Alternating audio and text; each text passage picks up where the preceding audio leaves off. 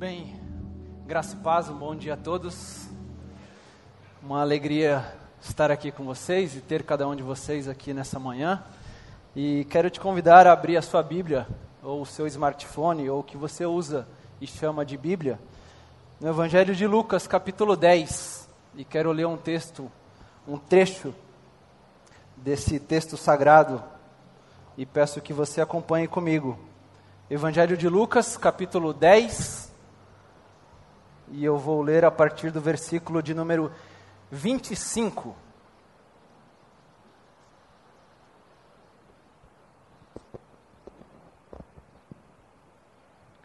Lucas capítulo 10, versículo 25 ao versículo 29. O texto das Escrituras diz o seguinte: Certa ocasião, um perito na lei levantou-se para pôr Jesus à prova e lhe perguntou: Mestre, o que preciso fazer para herdar a vida eterna? O que está escrito na lei? Respondeu Jesus. Como você a lê? Ele respondeu: Ame o Senhor, o seu Deus, de todo o seu coração, de toda a sua alma, de todas as suas forças e de todo o seu entendimento. E ame o seu próximo como a si mesmo. Disse Jesus: Você respondeu corretamente, faça isso e viverá. Mas ele, querendo justificar-se, perguntou a Jesus: E quem é o meu próximo? Vamos orar mais uma vez? Senhor, obrigado por essa manhã. Obrigado pela Sua presença em nós e entre nós nessa manhã. Obrigado pela Sua presença que faz toda a diferença nessa nossa manhã. Mas queremos pedir que o Senhor se manifeste ainda mais, que possamos ainda mais perceber claramente essa Sua presença nesta manhã. Que o Senhor fale conosco, que o Senhor abra os nossos olhos para vê-lo, que o Senhor abra os nossos ouvidos para escutá-lo para que cada vez mais possamos nos tornar parecidos com o Senhor Jesus. Essa é a nossa oração, esse é o nosso desejo nessa manhã, que nós fazemos em nome de Jesus. Amém, amém e amém. Nós somos pessoas que vivem a crise do tempo. Somos pessoas que cada vez mais sofrem a doença do tempo.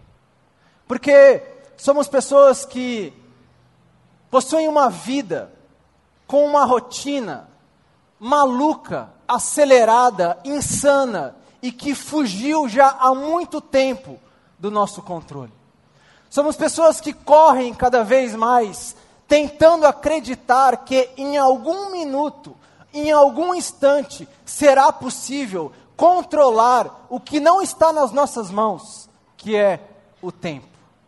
Cada vez mais nós temos compromissos, cada vez mais nós temos tarefas, cada vez mais nós temos relacionamentos, cada vez mais nós temos informações, cada vez mais nós temos trânsito, cada vez mais nós temos filhos, cada vez mais nós temos alguma coisa que entra na nossa vida e que faz com que a nossa vida ganhe uma loucura.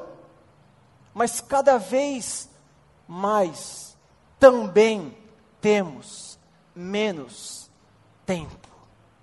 Cada vez mais coisas para se fazer, administrar, gerenciar, com cada vez menos tempo para conseguir fazer tudo isso. Parece que nós vivemos constantemente com aquele coelho do filme País, Alice no País das Maravilhas, aquele coelho que tem um relógio na mão gritando, correndo atrás de nós, dizendo: é tarde, é tarde, é tarde. Porque nós sofremos a crise do tempo, nós lidamos com a doença do tempo. Mas nessa passagem que lemos, nós vemos Jesus com um homem e os seus amigos e os seus discípulos. Mas um pouco antes dessa situação, se você depois tiver curiosidade, Você pode ler na sua casa. Você vai perceber que Jesus decide reunir alguns dos seus discípulos e decide enviá-los em duplas para algumas cidades e alguns povoados. Jesus envia de 70 a 72 homens e mulheres para que eles anunciassem nessas regiões que o reino de Deus estava presente, que o reino de Deus já era possível ser percebido, já era possível ser vivido. E o texto diz que aqueles homens vão até essas cidades, eles vão em direção a esses povoados, e eles experimentam coisas incríveis e extraordinárias. E eles ficam felizes em ver o que aquela mensagem causava naquelas outras pessoas. E eles voltam para contar para Jesus tudo o que eles tinham vivido, tudo o que eles tinham recebido. E Jesus fica feliz com eles. Jesus fica feliz por eles. Mas o texto diz que Jesus chama eles no canto e faz um alerta. Porque Jesus diz: cuidado, não se alegrem acreditando que vocês fizeram algo para Deus. Alegrem-se pelo que Deus fez por vocês. Não fiquem felizes acreditando que vocês fizeram algo para Deus. Percebam o que Deus fez por vocês. E o texto continua, até que pouco depois, em certa ocasião, um perito da lei, um mestre da lei, decide se aproximar de Jesus com uma pergunta. Um mestre, um perito da lei, vai ao encontro de Jesus com uma pergunta. Mas é interessante lembrar o que era um mestre e um perito da lei naquela época, naquele contexto. Porque esse homem era um homem que respondia a todas as perguntas do povo. Era um homem que tinha decorado dezenas de respostas a todas as perguntas e angústias que as pessoas entregavam a ele. Era um homem tão respeitado naquela época por possuir respostas certas que era considerado o advogado do povo, da região e da cidade. O advogado que tinha a palavra certa em um conflito, em uma angústia, em qualquer decisão necessária naquela região. E esse homem, com todas as perguntas, com todas as respostas para todas as perguntas, esse homem decide ir até Jesus com uma pergunta. E ele vai até Jesus e o texto diz que ele pergunta: o que eu tenho que fazer para ganhar essa vida? O que eu tenho que fazer para herdar essa vida eterna? O que eu tenho que fazer para viver nesse reino que você está falando, que você está anunciando, que as pessoas estão começando a experimentar? O que eu tenho que fazer para ter essa vida? E o texto diz que Jesus responde com uma pergunta àquele homem. Porque Jesus diz: Como você responde? Como você sendo alguém que tem todas as respostas, então, como você responde a sua própria pergunta? Como você responde às pessoas que fazem essa pergunta a você?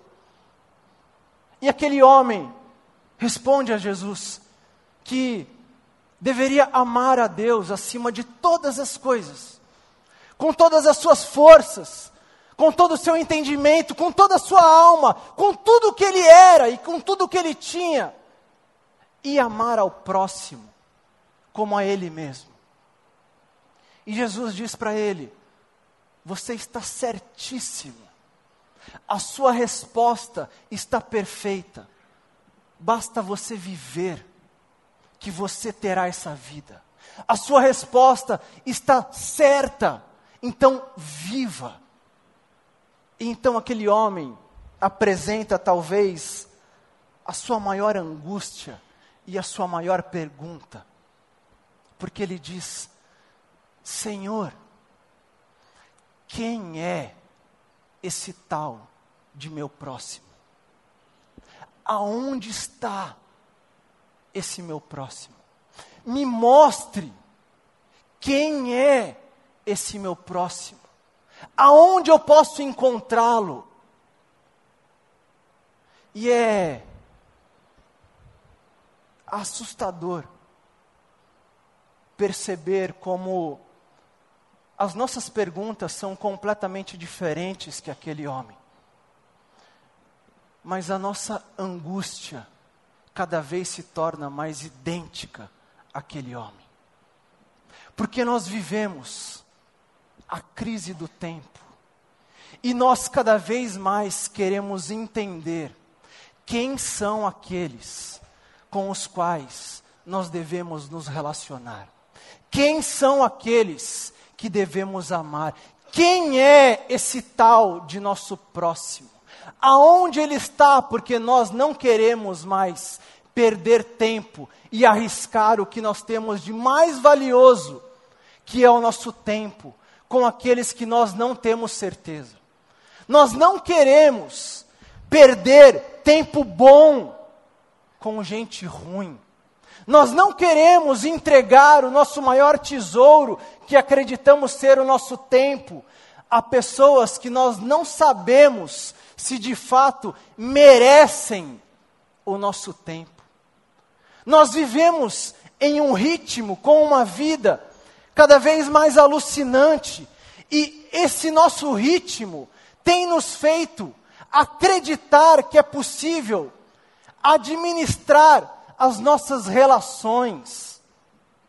Esse nosso ritmo tem nos feito acreditar que nós temos que avaliar com quem nós vamos, entre aspas, perder o nosso tempo, porque nós achamos que as pessoas tomam o nosso tempo, nós achamos que as pessoas consomem o nosso tempo, nós chegamos ao ponto de acreditar que as nossas famílias os nossos familiares, as pessoas mais especiais, elas nos fazem perder tempo. Nós estamos vivendo exatamente esse momento, onde nós escutamos pessoas dizendo: Eu não tenho mais tempo para o meu irmão, eu não tenho mais tempo, não é para um desconhecido, eu não tenho mais tempo para o meu irmão porque a escolha dele é diferente da minha. Eu não tenho mais tempo para os meus pais, porque a cabeça deles é diferente da minha. Eu não tenho mais tempo para os meus filhos, porque eu tenho que garantir o futuro. O que, que nós estamos fazendo? Nós acreditamos que o tempo se tornou mais precioso e mais valioso do que as nossas relações e não relações com desconhecidos, relações com as pessoas mais especiais e queridas das nossas vidas.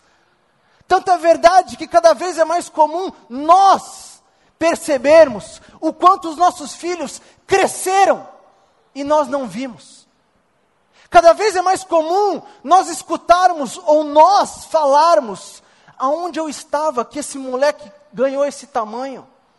Aonde eu estava que essa menina cresceu a esse ponto? Aonde eu estava que a minha esposa se tornou essa mulher? Aonde eu estava que os meus pais amadureceram dessa forma? Aonde nós estávamos? Estávamos administrando o que nós acreditamos em algum momento ser mais valioso do que as nossas relações, que é o nosso tempo. Os filmes estão nos mostrando exatamente isso. Você vê milhares de histórias nos livros, nas canções, nos filmes, mostrando o quanto nós nos tornamos máquinas que acreditam que podem controlar, administrar, gerenciar algo chamado tempo. Eu lembro de um filme que assisti recentemente, se eu não me engano, chama A Pressa do Amanhã, ou O Preço do Amanhã. Um filme que mostra exatamente essa relação, que mostra uma sociedade que vive apenas até os 25 anos de maneira garantida e confortável. E que a partir dos 25 anos, essas pessoas nessa sociedade precisam ganhar tempo, precisam trocar tempo, precisam fazer algo para ter mais tempo de vida. E esse filme é incrível, mostra o quanto nós estamos vivendo exatamente dessa forma. Mas tem uma cena nesse filme que eu acho incrível. E eu não vou dar spoiler e não vou terminar o filme, mas tem uma cena que um homem, o personagem principal desse filme, sequestra a filha do homem mais rico dessa sociedade. E ele tira essa filha, uma jovem, da casa, da mansão e leva para o subúrbio, onde as pessoas morrem sem tempo. E quando ele chega no subúrbio, ele liga para aquele casal, para aqueles pais ricos, que têm séculos e séculos de vida. E quando ele fala com aqueles pais, ele diz: Eu solto a sua filha, se você for capaz de depositar um século de tempo no banco aqui do meu subúrbio para que as pessoas daqui possam viver um pouco mais. Eu solto a sua filha se você depositar um século de tempo. E quando aquele casal ouve aquela notícia do telefone, a reação daquela mãe é: é óbvio, deposita agora, é a minha filha. E aquele homem, aquele pai, escuta aquele pedido. E depois de alguns segundos ele diz: eu não tenho esse tempo para minha filha.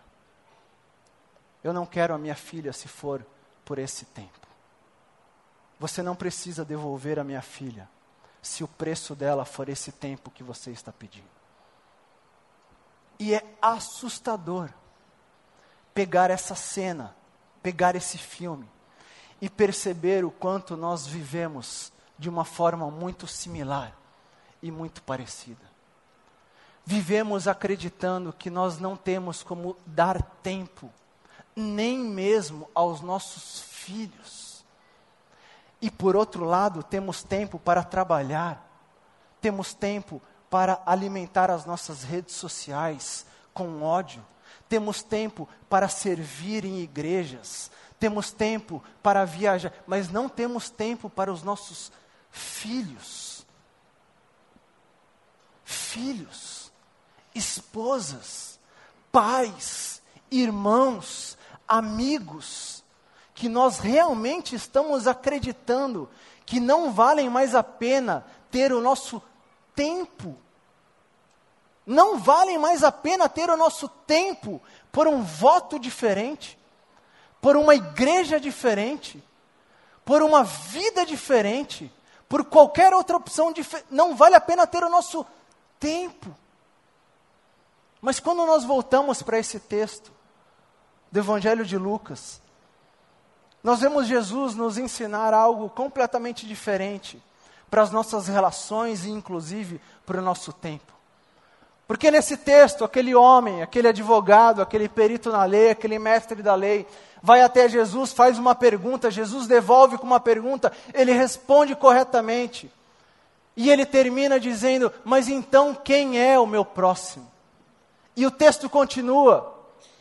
E Jesus, ao responder essa pergunta do próximo, conta uma história. Uma história que você com certeza já ouviu muitas e muitas vezes. Uma história que você sabe de cor, que é a história do bom samaritano, a parábola do bom samaritano, a parábola do samaritano. E Jesus conta essa história, dizendo que tinha um homem que vinha de Jerusalém para Jericó um homem que descia de Jerusalém para Jericó. E nessa estrada, aquele homem é assaltado, espancado e deixado semi-morto no chão. Mas é interessante notar que o texto não define quem esse homem é, nem a nacionalidade desse homem. O que muito provavelmente significa que era um judeu, porque ao não definir, isso está dizendo que é um judeu. Um judeu ficou semi-morto naquela estrada. E então o texto diz que um sacerdote também vem de Jerusalém para Jericó, muito provavelmente vindo do templo, do que havia acontecido no templo. E ele passa por essa estrada, e ele avista aquele homem. E ao avistar aquele homem, ele decide atravessar para o outro lado e continuar o seu caminho. E o texto continua, que diz que logo em seguida vem um levita, também do templo, em Jerusalém, voltando para Jericó. E quando esse levita avista aquele homem, também decide atravessar e seguir o seu caminho.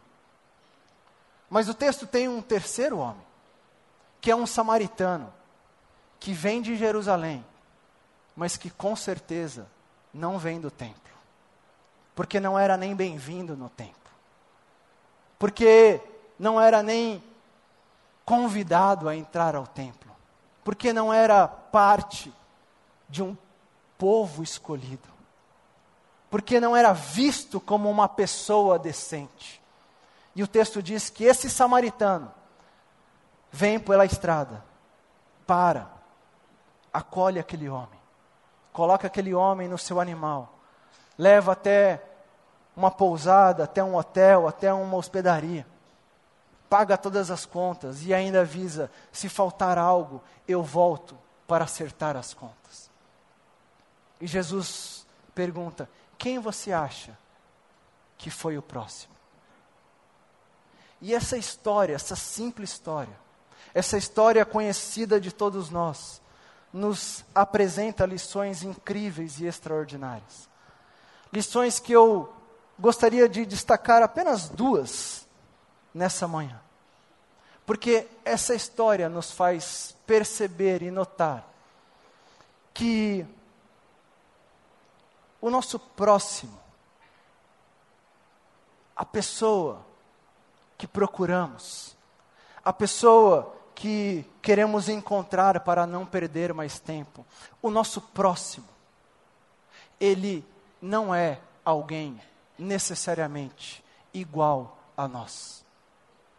Ele não é alguém idêntico a nós. Ele não é parecido conosco. Porque naquele chão existia um, samarit um judeu. Um judeu que estava semi-morto. E naquele estrada existia um samaritano. Pessoas completamente diferentes. Pessoas criadas de uma maneira completamente diferente pessoas com costumes completamente diferentes, pessoas que não tinham nada a ver uma com a outra. Acontece que, em algum momento na história, nos fizeram acreditar que o nosso próximo deveria ser alguém igual a nós. E quando nós encontramos pessoas diferentes, nós acreditamos que essas pessoas não podem ser os nossos próximos. E o que nós mais temos encontrado dentro das nossas casas são pessoas diferentes e que têm nos feito acreditar que não podem ser os nossos próximos. Mas o que o texto está, está dizendo é: o seu próximo, os nossos próximos, eles não precisam ser iguais a nós. Eles não precisam ser idênticos, eles não precisam parecer, eles podem ser exatamente quem eles são, o outro exatamente como é, respeitando as nossas diferenças. Mas esse texto continua e nos mostra uma segunda lição, porque ele nos mostra que, além do nosso próximo não ter que ser igual a nós, não ter que ser parecido com nós, conosco, ele também mostra que o nosso próximo, o nosso próximo, ele não está em um caminho diferente do que o nosso de sempre. O nosso próximo, ele não apenas não é igual a nós, mas ele já está no nosso caminho. Ele já está na nossa estrada. Ele já está na nossa direção. Mas é muito comum perceber como nós acreditamos que para alcançar e ir ao encontro do próximo, nós precisamos desviar a nossa direção, encontrar um outro caminho, ir a outro lugar. Mas o que esse texto está, nos mostrando e nos dizendo é que os nossos próximos, eles já estão eles já estão na nossa direção. Eles já estão nos nossos caminhos de todos os dias, rotineiros que sempre fazemos. O que nos faz entender que o que tem que mudar não é o caminho, mas são os nossos olhos de encontrar ou para encontrar os próximos diferentes que já estão pelo chão. E se nós olharmos para essas últimas semanas, para esses últimos meses, para esses últimos momentos, nós vamos nos assustar. Nós vamos nos assustar em perceber quantos próximos ficaram pelo chão. Quantos próximos, queridos, familiares, amigos que ficaram pelo chão. Ficaram pelo chão com frases do tipo: eles não são iguais. Ficaram pelo chão com frases do tipo: eles desviaram o caminho. Ficaram pelo chão com frases: eles não fazem mais parte de onde nós estamos e de quem nós somos. Próximos que já estão no nosso caminho. Próximos que ficaram para trás, quase que gritando: quem é que vai voltar para me ajudar a levantar daqui? E a minha oração,